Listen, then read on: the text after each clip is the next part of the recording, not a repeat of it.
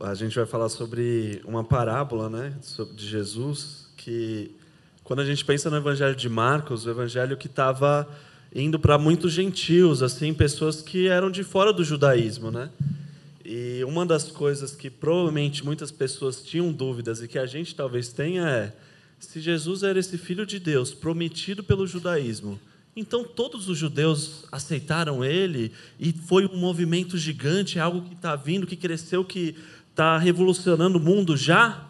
E essa parábola conta o talvez por que não, por que ainda não e várias outras coisas, né, Marcos? É, geralmente a gente, quando vai nas parábolas, eu, eu quero voltar a pregar parábolas aqui, eu gosto bastante das parábolas, porque tem um equívoco grande de pensar parábolas. A gente, porque a gente sempre ouviu histórias desde criança, eu todas as noites conto histórias para os meus filhos, eles adoram histórias, já está depois de sete anos já começa a ter sete não porque eu comecei a contar acho que ele tinha dois mas assim é, é, é, muitas histórias a gente fica caramba e as histórias a gente cresce com histórias histórias elas estão ali para é, para nós como pedagógicas para a gente conhecer cada vez mais a gente gosta de uma boa história é, e a gente está brincando mas a gente eu, eu sempre fico muito impressionado com as histórias do Paulo né alguém riu né falou Marcos você você falou, nossa, tá, tem cara de lorota a última história que ele contou. Porque eu sei que tem gente que está pensando que é tão, são tão boas que, que ele, é, a gente sempre se encanta com histórias. E as de Jesus é, são maravilhosas, né? E essa parábola é bem curtinha. É, geralmente a gente começa a desprezar. É muito rápido a gente falar, ah, vamos, nem precisa pensar muito, está claro. Mas hoje eu queria propor para a gente pensar aquela parábola do, da, do do reino de Deus é como um grão de mostarda. O título já vai quase a parábola toda, né? Mas queria convidar vocês para abrir a Bíblia de vocês no Evangelho de Marcos, capítulo 4, versículo 30, 31 e 32. Três, três versículos, Jesus conta essa parábola sobre o reino de Deus. E o reino de Deus é, é algo para alguns, talvez, o que é o reino de Deus? Né? Por que, que o tempo todo fala sobre reino de Deus? Né? O que é o reino de Deus? é, é, é a situação que mais o povo de Deus no Antigo Testamento, na Bíblia hebraica, esperava. O Messias, o prometido, ungido, que foi prometido desde lá do Éden, que ia pisar na cabeça da serpente, ele viria estabelecer um novo governo aqui na terra, chamado o reino de Deus, porque os reinos dos homens já, já não deram certo. Não tinha nenhum rei bom, não tinha nada bom e o reino de Deus iria trazer. E Jesus está agora aqui e tá, começa a falar do reino dele. E aí eu queria que. Quem vai ler? Vai ser você, Simval? Você está com a NVI aí? Esse é NVI ou NVI? O que, que vocês têm com essa NVT, gente? Parafraseada. Então vamos, vamos na NVT, vai. Parafraseada. Tá bom. É, então, é, Marcos 4, 30. É, quando a gente está. Eu preciso que outra pessoa leia. Minha, eu meu, posso ler, posso Meu ler. óculos está descalibrado para essa luz aqui. É, é a velhice, está chegando aqui pesado. 50 a mais, 50 a mais. Marcos 4, versículo 30. Jesus disse ainda: Como posso descrever o reino de Deus? Que comparação devo usar para ilustrá-lo? É como uma semente de mostarda plantada na terra. É a menor das sementes, mas se torna maior de todas as hortaliças, com ramos tão grandes que as aves fazem ninhos à sua sombra. Olha que interessante. Para a gente entender de forma profunda essa parábola, a gente precisa entender o contexto que Jesus está vivendo e não só o contexto que Jesus está vivendo, aonde está essa parábola no livro de Marcos. O livro de Marcos ele é dividido em duas fases mais importantes. A primeira fase, que vai do capítulo 1 ao 7, é a fase da manifestação da autoridade de Jesus. Agora as pessoas estão conhecendo Jesus, estão é, sendo surpreendidas. Jesus do nada vem e, e, e faz um paralítico andar alguém que eles tinham certeza, viram, já se acostumaram com aquilo lá. Jesus faz, Jesus ele, ele vai e, e faz um cego ver, expulsa demônios, expulsa demônios dentro de sinagoga, onde não deveria, era o lugar mais sagrado, está tendo demônio, já é um erro, já é alguma coisa está mostrando que está bem errada. Jesus ele não tem medo dos demônios.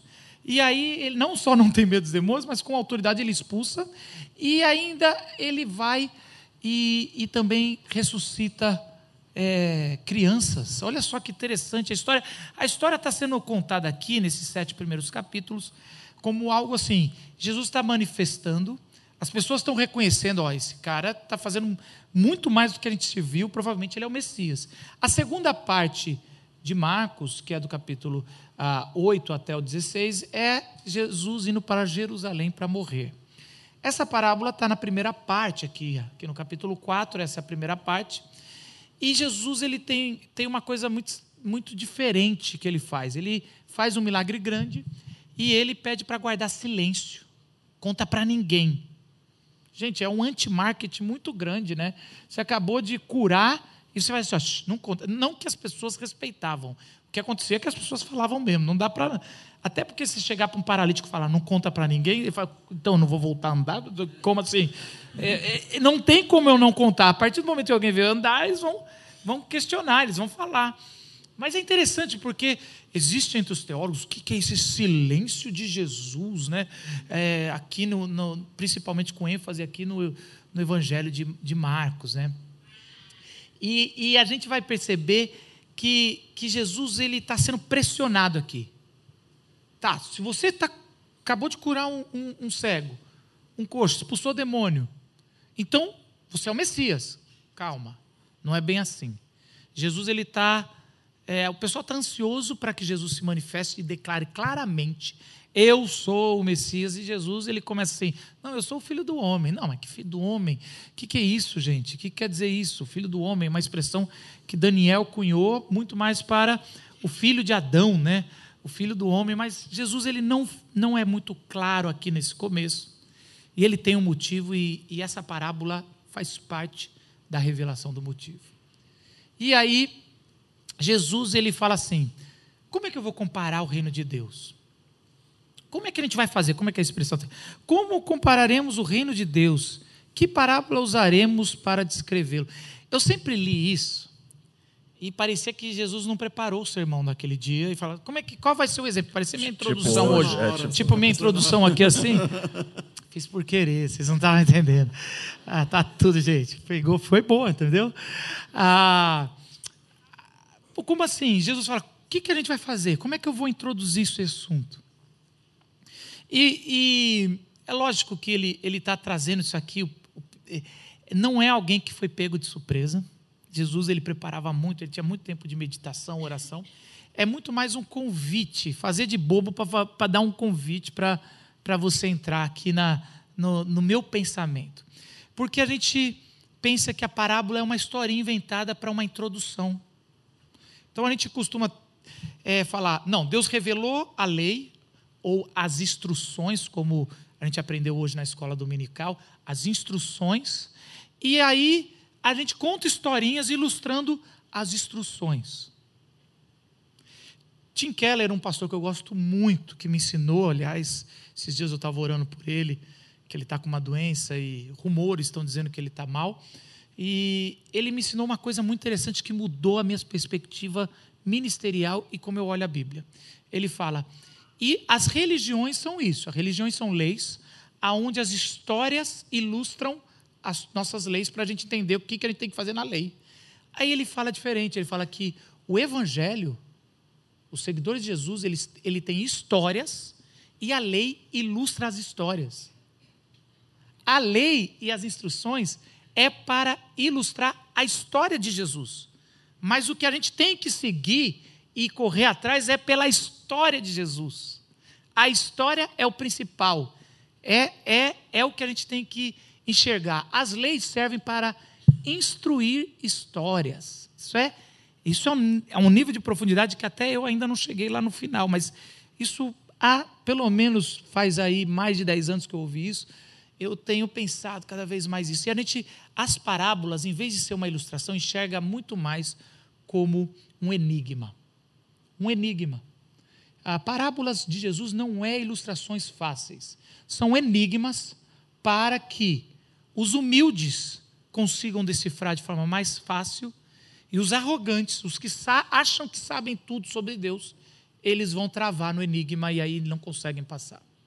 E é tão importante a gente entender isso, que Jesus, aqui no Evangelho de Marcos, capítulo 4, versículo 24, ele fala assim: considerem atentamente o que vocês estão ouvindo. O que é considerar atentamente? É presta atenção nesse enigma. Meditem no que eu estou contando. Não acham que é historinhas rápidas para passar rápido para você ler. Existe um, um enigma aqui que alguns vão entender e vão desfrutar o reino de Deus e outros não vão entender. É a história das histórias, né? É a história das histórias. Ainda não, não ampliando o que o que o Marcos colocou sobre o, essa proposta do Tim Keller, ele fala, quando quando aponta para para a grande história, que é através da história de Jesus a gente consegue ler todas as outras histórias. Todas aquelas histórias que o Marcos estava falando aqui, que conta para as crianças dele, que nós contamos para as nossas, ou aquelas que você ouviu, é, essa história, ela pode ser entendida, ela pode ser compreendida quando a gente compreende o Evangelho. Todas as vezes que alguém escreve em uma, em uma fábula, em um conto, sobre felicidade, sobre alegria, sobre paz, sobre amor, ele está falando de alguma coisa que é o desejo profundo do coração do ser humano, do coração infantil, do coração da, daquela pessoa que está na terceira idade, daquela família, daquele grupo. Ele está falando desse grande desejo. Esse grande desejo está consumado no reino através de Jesus Cristo. Então é a história das histórias que nos faz compreender todas as outras, o nosso desejo do felizes para sempre. O nosso desejo do felizes para sempre é consumado em Jesus Cristo na parábola, quando na, na, parábola não, na história da redenção. Então, quando Jesus está contando essas histórias, está é, fazendo com que a gente consiga compreender todas as outras também. E o que gerou Jesus a falar esse enigma, essa história? A pergunta que a gente está por trás, que eu quero que você entenda no contexto, é: Jesus, se você é tão poderoso, se você já está dando todos os sinais dos profetas, está fazendo o cego ver, o coxo andar, está com autoridade expulsando, o evangelho está pregando aos sendo pregado aos pobres, por que você não se manifesta como rei e o reino já não começa agora e Roma é destruído e Israel é considerada a capital do mundo, abençoando todas as nações como é prometido. E aí Jesus fala, para eu responder essa pergunta, que não está aqui claro, mas está claro em todas as parábolas que ele está contando, ele fala: vou fazer um enigma, uma história. E aí ele começa. É, o reino de Deus é como um grão de mostarda, que é o menor das sementes que se planta na terra. Ele começa aí. E é interessante que aqui ele decide pegar esse reino de Deus que está gigante, pronto para manifestar, e Jesus está tomando essa pressão de que, por que você não fala logo que você é o Messias? Ele fala, porque eu sou um, eu sou um grão de mostarda. Como assim? Não. O que vocês estão vendo aqui ainda é um grão de mostarda. Como assim? Jesus várias vezes fala: Você está surpreendido com isso? Você está surpreendido, Natan, com Natanael, com o que você que eu estou falando, que eu prevejo? Você vai ficar surpreso quando você vê os anjos subindo e descendo. Você ainda não viu nada. E aí eles lá, quando Jesus anda sobre as águas, Deus, nossa, quem é você que acalma a tempestade? Vocês ainda não viram nada. E o que vocês estão vendo agora é como um grão de mostarda, o menor dos grãos. E, e mostarda é um grão muito pequeno, é óbvio, a gente aprende isso pelo, pelo porque está na Bíblia, está claro. E, mas é aqueles grãos que você perde fácil, cai fácil e você não vai buscar, você planta com quantidade, não é, não é igual aquele grãozinho de feijão que a gente aprendeu na escola, pôr no algodão e vai vendo, e aí cada um ganha um ou dois. Mas o grão de mostarda, ele é muito invisível, e é essa primeira pausa que a gente precisa fazer. O reino, o reino de Deus é, é, é, é de começos pequenos e invisíveis.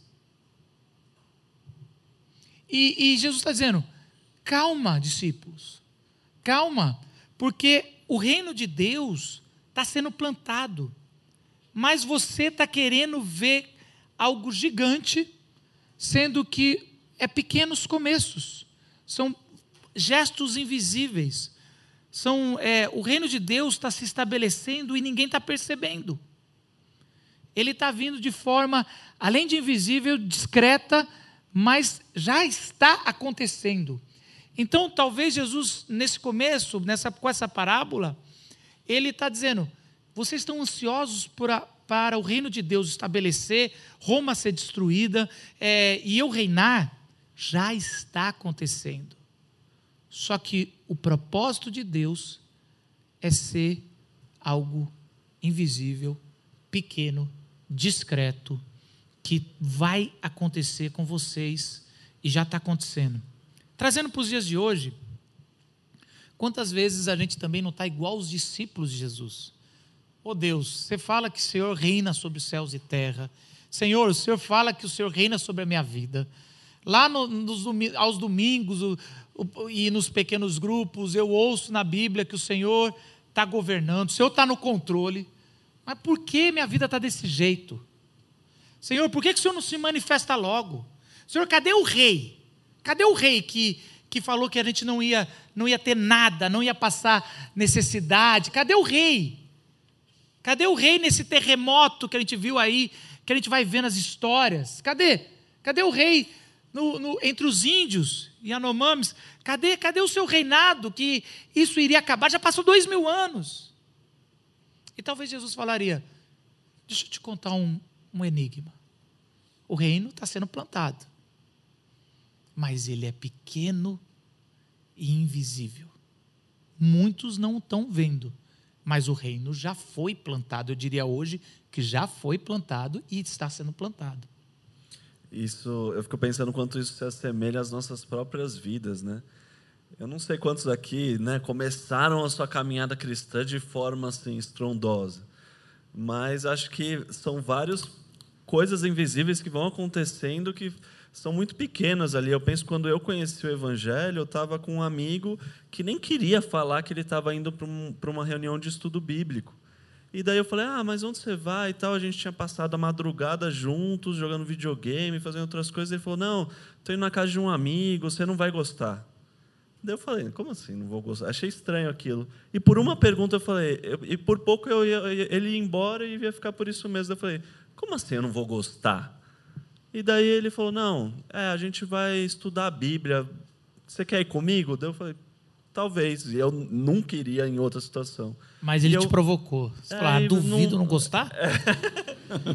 Como assim eu não vou gostar? Não sou Sabia, Zé, que você até hoje, assim, eu jogo esse jogo sempre. Você não vai gostar desse ministério que eu vou te dar. Como assim? É adolescente. Até agora você é pastor de adolescente. E é engraçado porque foi um negócio super besta, numa situação que eu não gostaria mesmo, naquele momento ali, mas uma palavra ali me despertou um interesse, plantou uma semente no meu coração. E hoje aquela situação talvez seja a mais importante da minha vida inteira. Eu não trocaria aquilo por nada, por conhecer a Jesus ali, né, na, naquela situação. Então, são pequenos começos, né? E o evangelho é assim, na nossa experiência e na história da humanidade. Ele começa com um filho de um carpinteiro, com poucos amigos, poucos discípulos. Então, né, claro, vem lá de trás, vem de antes, mas a, a, a história do cristianismo também é assim. Né?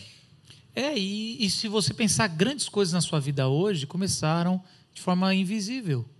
Se você pegar o seu casamento e pegar uma coisinha voltada desse jeito, não só a sua conversão ou o seu casamento, você volta. Qual foi aquele momento que era tão invisível? Me lembro eu sendo, eu tinha saído de um relacionamento daqueles que você toma um chifre e assim, sabe, não vou mais casar. Lembro que eu tinha um outro amigo missionário, a gente falava, vamos morar junto, a gente não vai ser gay, mas a gente vai tá junto e não vamos mais esse negócio de mulher. E eu lembrei, vamos, vamos. E aí a gente Estava assim nessa, nesse compromisso, lembro direitinho. Aí eu, eu já viajava, pregava nos fins de semana, e a Juventude Batista Carioca me chamou para pregar lá, e eu fui de boné, uma barba sem fazer. Uh, e eu fui, eu lembro direitinho que eu fiquei dentro do quarto e eu só saía para pregar. E assim, tinha 400 jovens nesse, nesse. Eu tinha 27 anos, 400 jovens lá em Cachoeiro de Macacu, um acampamento, um negócio assim, dormindo, a gente dormindo mal. E a gente lá, eu era o pregador daquele, daquela Páscoa. E aí eu, eu lembro que eu fui lá pregar direitinho. E eu lembro que eu estava jogando bola numa das tardes. E eu tinha um amigo, outro amigo chamado Davi Ronaldo, que era um cara que viajava comigo. A gente jogava bola. E eu lembro direitinho de eu jogando. Eu jogava na zaga, porque eu sempre fui ruim do futebol. Agora estou revelando para vocês um mito que tem entre eu e o Paulo, que a gente jogou uma vez muito bem. Mas a gente. E aí eu estava lá, a gente estava lá jogando, eu jogava na zaga. E eu lembro que o Davi Ronaldo ele falou o seguinte para mim: Marcos, saca só, tem uma mina que não tira o olho de mim. E ele falando. Porque ela sentou ali para me olhar e eu tô ali, ele estava jogando do meu lado, eu falei, Daniel, é, Davi, me ajuda a jogar aqui, eu jogando. E eu lembro que o Davi, uma hora, saiu do jogo e a menina não saiu da posição de olhar. O Davi falou, então, peraí. Não, pera, não, pera. Sacou? Eu jurava que era o Davi, ele que reparou, eu estava outro. Moral da história, no final do acampamento, essa menina veio, me deu um abraço, a gente tirou uma foto. Posso tirar uma foto? Tiramos. E eu tô casado com ela. Esse e ela é, é muito linda. E assim, eu fiquei grãos de mostarda. Essa foto. Eu lembro do meu, se o, se o Davi não fosse tão arrogante e achar que todo mundo que está olhando está olhando para ele, eu não teria entendido, começado a reparar, porque eu reparei que eu falei, ah, que legal, meu amigo já tem uma menina. E não era. E, e isso são grãos. E, e trazendo para os nossos dias. Só que se você inverte o jogo, e a proposta da, do enigma aqui da parábola é você inverter o jogo. O que que está acontecendo hoje de tão simples que vai explodir lá na frente de maravilhas? O que que o Espírito Santo está fazendo na sua vida que você está reclamando e que na verdade é o grão de mostarda? que está assim, meu filho, eu estou preparando você, eu estou simplesmente. E porque, sabe o que é interessante nisso? Que se você não reparar que o grão de mostarda está sendo plantado agora, você está perdendo o privilégio de fazer parte do reino e plantar junto. Porque aqui tem duas opções: ou alguém está plantando e você não está percebendo, ou você, ou você está plantando junto pequenos gestos, pequenas ações as pequenas coisas que estão mudando. O reino de Deus é como um grão de mostarda, o menor dos grãos. E isso, quando os discípulos ouviram Jesus contando essa história, os discípulos estão assim: não, isso é gigante, os milagres. E Jesus está assim: não olha o milagre, o milagre é a ponta. Eu sou o grão de mostarda. E o que eu vou fazer ainda vai surpreender muito mais. Então, essa primeira pausa na parábola, a parábola é pequena e a gente vai dar essas as, as três pausas presbiterianas, mas assim, essa primeira pausa, ela, é, ela talvez é a mais importante. O reino de Deus, ela, ela é esse grão de mostarda, é pequeno, invisível. Começos que vão surpreender e que a gente precisa estar atento. Não só atento, mas a gente precisa saber que os nossos, as nossas pequenas ações em Jesus são gigantes. Por isso que Jesus falou: um copo d'água que você der em meu nome, esse é um grão de mostarda que vai explodir depois em uma maravilha. Então a gente tem que entender. Às vezes você está assim, ah, eu queria ter um ministério na igreja, eu estou aqui no, abrindo a porta, falando seja bem-vindo. E às vezes Deus mostra esses grãos de mostarda. Quando a gente estava num dos cafés dos pastores, a gente estava.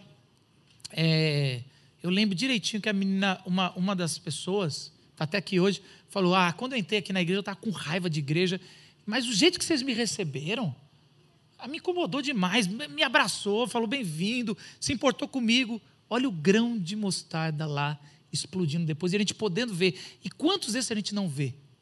A gente não vê.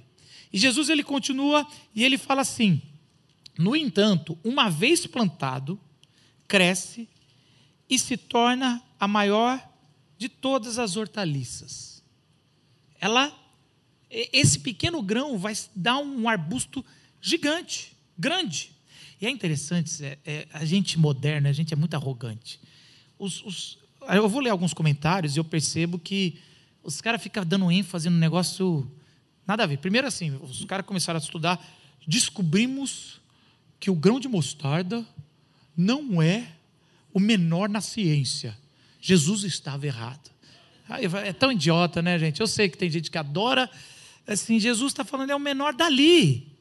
É o menor que eu consegui pegar. Talvez Jesus está falando, de todos que eu achei aqui para fazer essa ilustração, esse é o menor.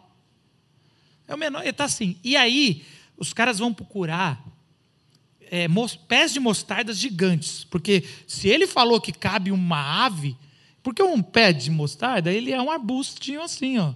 Não dá. Aí eu li lá no comentário que existem em certas regiões, em determinados locais, que chegam até dois metros. Fala, mas para com Gente, é besta demais querer analisar uma história, um enigma de forma científica. Eu, eu, eu, costumo dizer que é igual aquela professora de matemática que chega no Joãozinho e fala: vou ensinar ele a subtrair. Então ele fala: Joãozinho, é, tem cinco pássaros numa árvore. O caçador foi lá e matou um dos pássaros, deu um tiro e matou um dos pássaros. Quantos pássaros sobraram na árvore, Joãozinho? Aí o Joãozinho, nenhum, eles fugiram com o barulho da arma.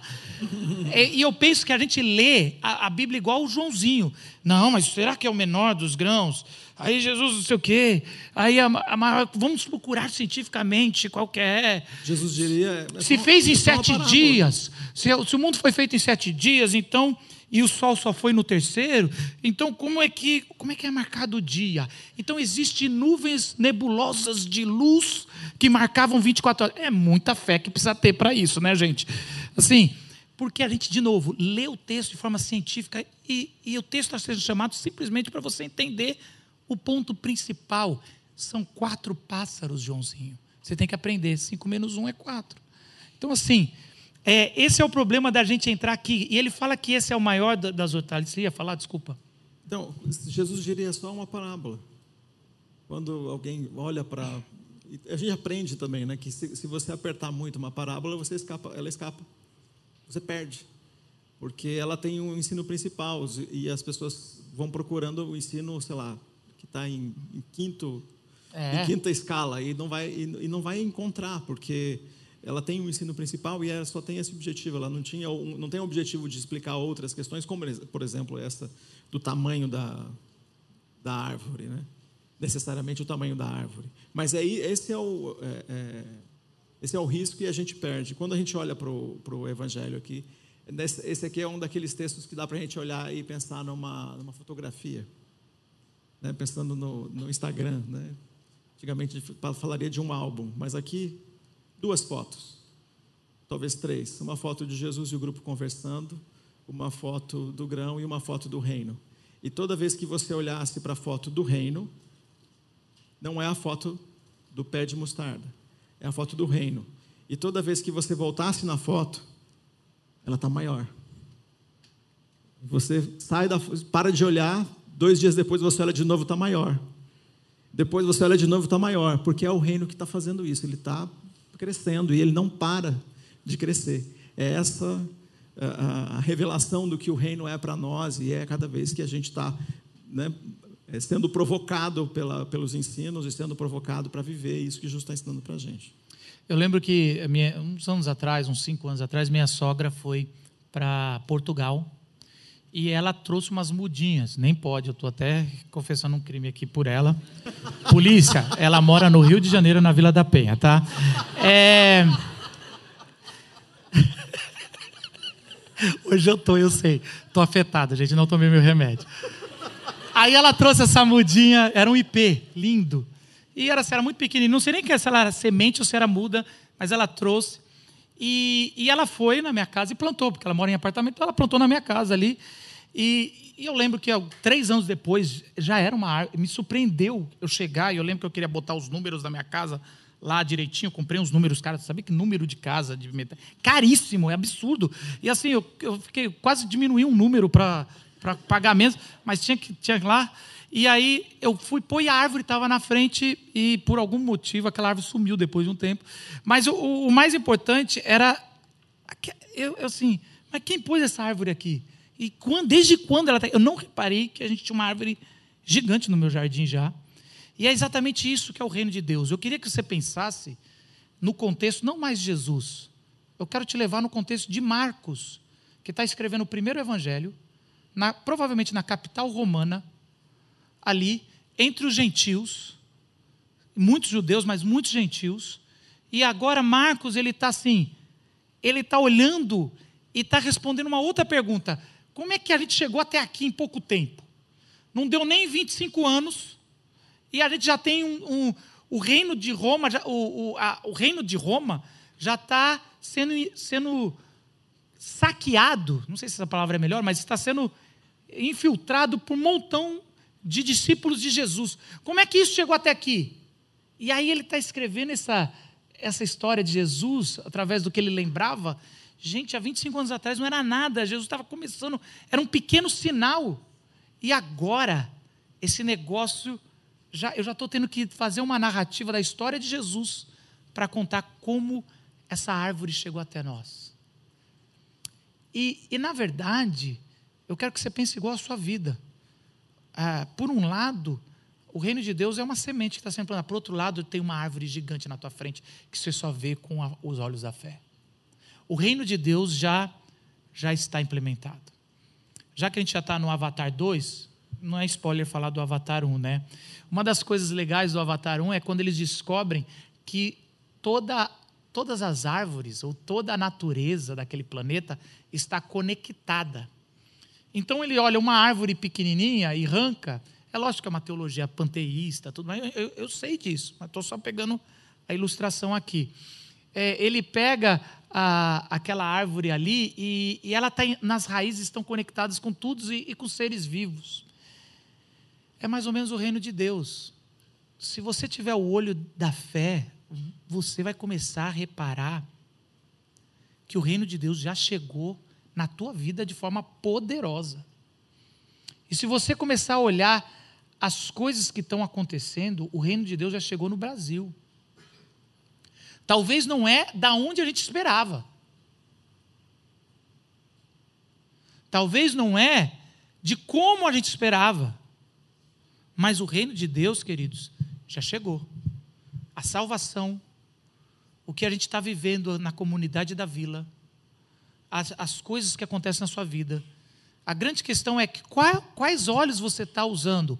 o olho da carne para ver a sua vida, para fazer um raio-x da sua vida, para ver a nossa sociedade, ou o olho da fé do reino?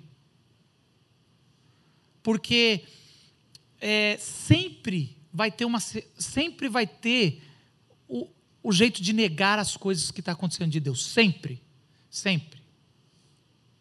A gente ora por milagres, a pessoa é curada, e a gente depois reexplica a história dizendo: ah, não era tal doença, talvez era uma outra coisa. Ou deu Até aquele... com, a gente, com a gente mesmo, né?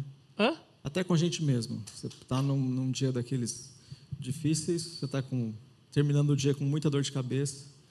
Você chega em casa e fala: Nossa, estou aguentando, está muito difícil hoje. E no meu caso, né? Falo isso para minha esposa e ela fala: Vamos fazer uma oração? Ela ora por mim. No outro dia eu amanheço bem. E eu falo, foi só uma boa noite de sono. É isso que está acontecendo. Deus está agindo, você ora pelos desafios, você é promovido e você fala, não, foi só foi mais uma chance. Foi que eu consegui é. mostrar para o meu chefe. Que eu... Gente, você está orando por emprego, ah, até que enfim deu sorte aqui. Eu não entendo como a gente faz isso. A gente foge do que a gente é, fala que vai acreditar. Senhor, eu quero mudar de emprego. Mudou. Gente, que bacana os networks que eu estou fazendo. Gente, mas como assim? E não estou negando. Eu acho que você, em doenças que tem remédio, você ora e toma remédio. E é os dois. Deus não tem problema de dividir a glória. Fala assim, é o remédio, porque eu, eu abençoei lá atrás o, o, o cientista, mas sou eu aqui também. Você orou, e aí você só joga para o remédio, ou quando não é o remédio. Então, assim, Jogar para coincidência é um jeito de um ateísmo, um olho que a gente tem, que é da carne, de não ver o reino de Deus. O reino de Deus. Eu fico imaginando que todos, a Bíblia fala que todos os olhos verão, verá que Jesus, quando Jesus aparecer, se manifestar. Mas eu acho que ainda vai ter gente falando, não, isso daí é alienígenas. Isso é, sei lá o quê. Isso é, é efeitos visuais. Isso é um efeito. Eu acho que sempre vai ter esse olhar da carne. Sempre foi assim. ô Marcos, tem uma história, né? É, tem aquele namoro evangelístico, né? Sabe esse tipo de namoro que a Esse pessoa eu nunca fala, fiz. Eu não tô.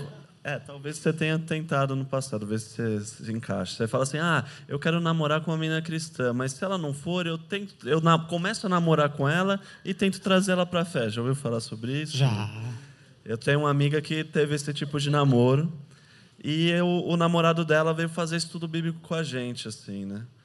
E depois de um tempo ele chegou para mim e falou: Zé, eu entendo essas coisas sobre Jesus, tal mas não é para mim, né? Isso daí é mais para vocês, isso daí é algo que para quem está precisando mais. Eu sou um cara tranquilo, eu nunca precisei disso. E, e ele estava assim, né, olhando para aquele grão de mostarda e desprezando aquilo. E foi curioso que num acampamento que ele acabou indo com a gente, né, anos depois disso, acho que mais de dois anos depois, ele estava ali chorando, desesperado, falando: Zé, eu menosprezei isso daqui. Isso daqui é minha vida, eu precisava disso desde lá atrás. Então, é, é, a gente faz isso, né? A gente despreza o evangelho porque a gente olha e fala, ah, um grãozinho, alguma coisinha. E talvez tenha alguém aqui hoje assim, né? Ouvindo a gente falando, ah, mas isso daqui é um, algo que eu ouço no domingo, é algo que é, minha namorada trouxe aqui, me forçou, ou alguém me trouxe, meu pai, enfim. Mas é algo que, se você se permitir, você vai ver que isso vai crescer no seu coração de uma forma que nada se compara. Primeiro, o reino de Deus surpreende por ser. É...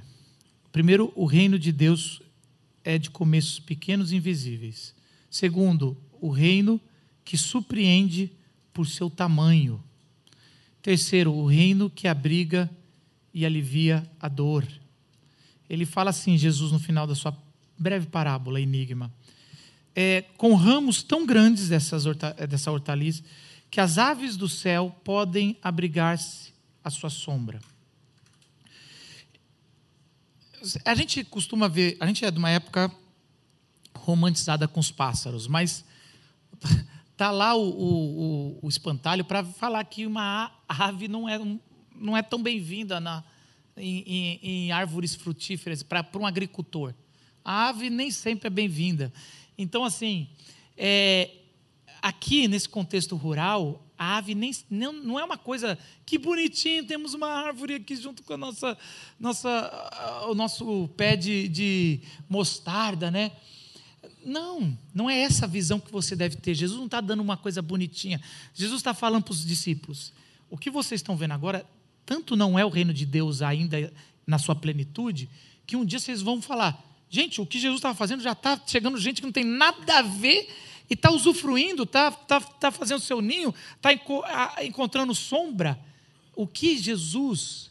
É muito interessante isso. O que Jesus está tá, tá falando ali é: olha, isso aqui ainda vai ser tão grande, vocês vão estranhar quem, quem vai estar tá desfrutando disso. E Jesus pode estar tá falando muito bem de outros judeus, mas, assim, é muito comum, Salmo 104, Ezequiel 17, é, Daniel 4, vai falar sobre aves que fazem seu ninho como os não-judeus, os gentios. Os profetas do Antigo Testamento usam muito aves para falar de gentios, os estranhos que se aproximam e usufruem de Israel. E Jesus, quando ele fala isso, talvez sim, talvez não, não dá para ter essa certeza, mas Jesus está aqui dizendo, porque Marcos está escrevendo ali, provavelmente em Roma, na capital, mostrando ali ó, coisas importantes, ele está falando: olha, Jesus ali já estava mostrando que muitas das pessoas que eu conheço aqui, ao, ao redor ali, 30 anos depois, 25 anos depois, já desfrutam do que desse reino, dessa árvore. Então, é, isso é, é algo um alerta para nós sobre o reino de Deus. O reino de Deus não vai dar bênção e te atrair pessoas só que você quer. A gente só a gente a gente costuma dizer, não é esse tipo de pessoa. É esse tipo de comportamento, é esse tipo de fala, é esse tipo de posicionamento político, é esse tipo de, de, de, de tribo que vai trazer. O que Jesus está dizendo, olha, o reino de Deus, ele vai explodir na tua cara com pessoas que você provavelmente tem pessoas que você odeia. E você não pode escolher isso, porque porque é Deus que está fazendo a sua colheita. E Ele vai abrigar quem Ele quiser. E o reino de Deus, para nós temos que se propor a acolher quem Deus traz e não quem a gente quer acolher. Então, na, no seu, na sua árvore, no seu, no seu arbusto, qual é, qual é, qual é o pássaro que Deus está tá, tá trazendo? É, quando li aqui, eu me lembrei de uma, de uma história que eu contei na, na, numa dos, num dos, dos, momentos aqui da Glocal, num dos, dos lançamentos da Glocal, uma experiência quando eu mudei para casa onde eu, onde eu moro hoje.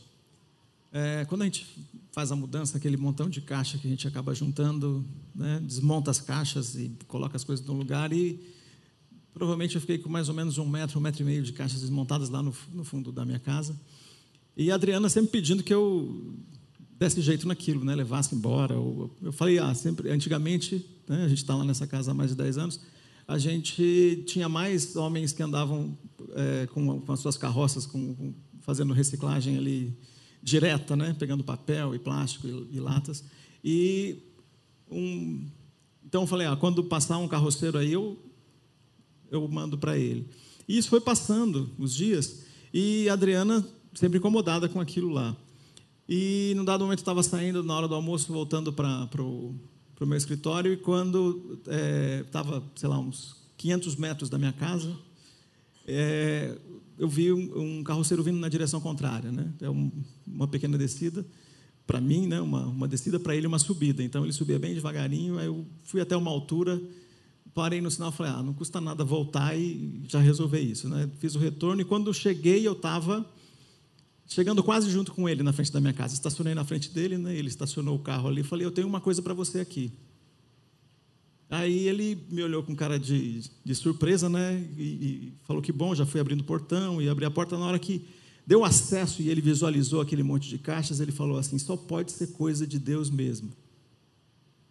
E a gente foi carregando as caixas, eu fui ajudando a carregar. Ele repetiu isso umas três vezes. Na última vez lá, quando a gente estava terminando de carregar, ele falou assim: moço, eu estou andando, já já estou no segundo dia que eu ando e não consigo colocar nada no meu carro. E então seriam três dias, né, da última vez que ele tinha vendido alguma coisa. E ele falou, é, e eu vinha subindo aqui e falando assim, Deus não se importa comigo. Ele não liga para mim. Não liga que eu não tenho nada para levar para casa. Eu vinha falando isso. E aí na hora que é, é uma numa certa altura você tem a, a visão de dois quarteirões, né?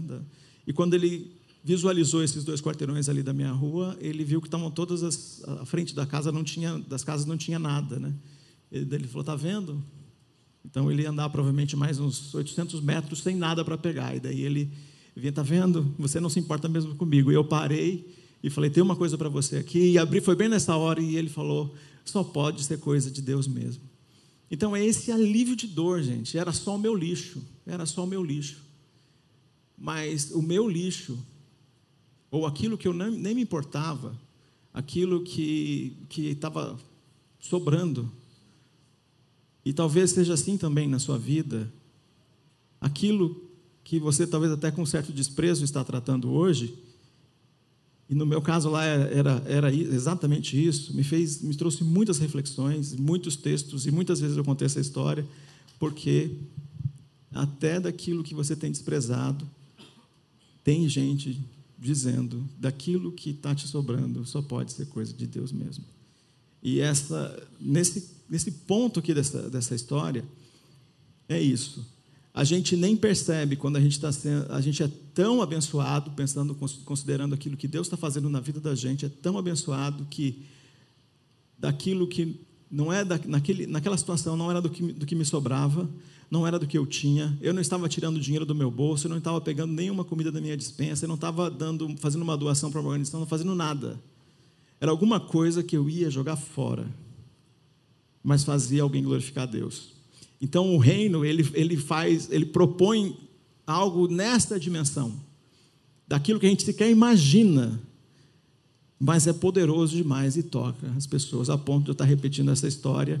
E essa história inspirando tanta gente a pensar melhor naquela roupa que não usa mais, ou pensar melhor naqueles bens que tem, pensar melhor naquele, naquela relação que tem, considerando que o reino também tá, tem a ver com todos, toda essa dimensão.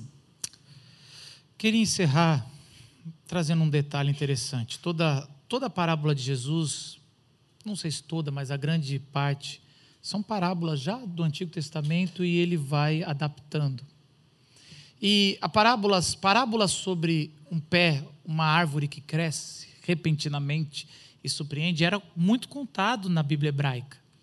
Você vê lá no Salmo 80 sobre o cedro que, que crescia e era robusto, ou eh, Ezequiel 11 também tinha o cedro que, que é forte. O cedro, ela é essa árvore gigante, frondosa. Se Jesus tivesse contado sobre o grão de cedro, é, os cientistas não estariam preocupados em encontrar uma, uma, é, um grão de mostarda grandão, um pé de grão de mostarda grande para tentar. E eu acredito claramente que Jesus ele, ele inverteu esse jogo, ele trocou a árvore, que geralmente era ilustrado no Antigo Testamento, para mostrar que o reino de Deus dele não era o que o, por que, que Jesus estava demorando para revelar que ele era o Messias? Porque o Messias que eles estavam esperando ali era um, um, um comandante militar que iria destruir Roma e qualquer, é, qualquer império. E aí Jesus fala: Eu estou esperando para vocês entenderem que eu não sou um cedro, eu sou uma hortaliça grande. Aí os caras, não, mas a gente está esperando um cedro, um rei poderoso. Eu sou, eu sou uma e não despreze, porque hortaliças também dá para fazer um ninho. Em algumas, mas a minha vai dar. Então, essa inversão que Jesus usa, ela, ele está revelando muito sobre o reino de Deus, que não é um poder militar, mas é um poder amoroso, é um poder de graça, é um poder que vai destruir os grandes impérios, vai destruir Roma, vai destruir é, os governos, com amor, com misericórdia, com sacrifício. Talvez você não está vendo o reino de Deus na sua vida porque você está tentando procurar, você está procurando um cedro. E Jesus está falando, eu, olha para baixo. Eu não sou essa. O meu reino é de amor. O meu reino é de acolhimento.